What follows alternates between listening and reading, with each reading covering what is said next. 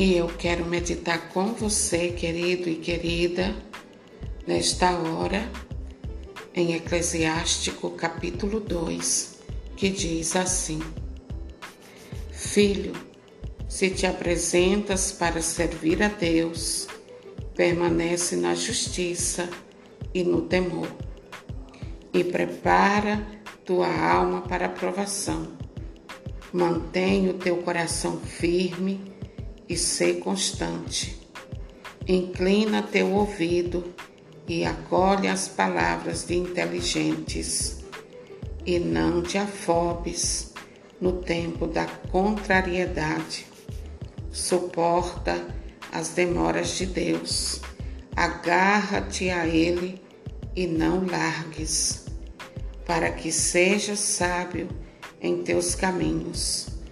Tudo o que te acontecer, aceita-o e ser constante na dor. Na tua humilhação tem paciência, pois é no fogo que o ouro e a prata são provados, e no cadinho da humilhação os que são agradáveis a Deus.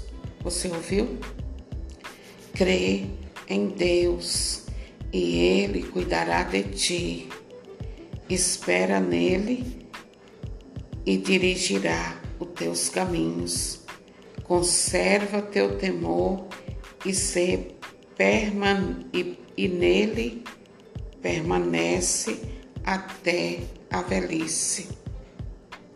Palavra do Senhor. Queridos e queridas, que palavra abençoadora porque ela traz aquilo que eu e você precisamos ouvir para que fiquemos cientes de tudo aquilo que pode acontecer na nossa vida.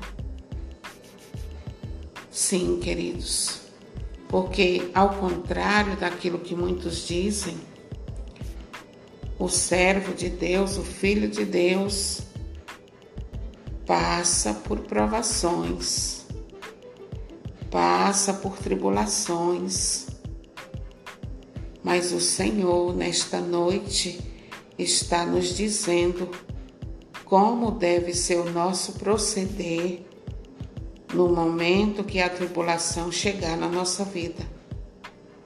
Porque elas chegam e chegam no momento em que nós menos esperamos.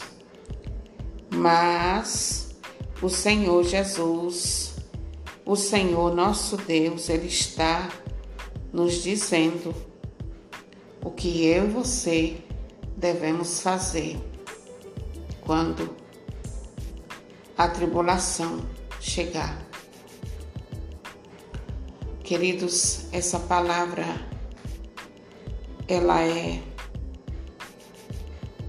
de grande importância para mim e para você que quer servir a Deus, que quer fazer a vontade de Deus.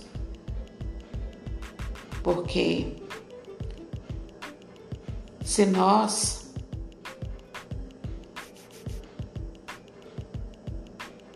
entrar Porque se nós não tivermos ciência daquilo que realmente é, de como realmente são as coisas, nós vamos cair na frustração quando chegar a tribulação. E não é isso que Deus quer que aconteça na nossa vida. Por isso mesmo, ele nos dá toda a instrução de como devemos proceder, de como devemos agir, de como devemos nos portar quando a dificuldade chegar. Ele diz: suporta as demoras de Deus, agarra-te a Ele e não largues, para que sejas sábio em teus caminhos. Por que, que ele diz isso a nós? Porque muitos, quando chega a aprovação, eles perdem a confiança em Deus e se afastam de Deus. Por isso mesmo o Senhor está dizendo: suporta as demoras de Deus, agarra-te a Ele e não largues, porque Ele sabe que nós somos fracos e na hora que a provação chega, a tendência é que muitos se frustrem e desanime e caia fora da presença de Deus. E para que isto não aconteça, Ele já está nos conscientizando. Ele diz: prepara tua alma para a provação. Por que, que ele diz isso?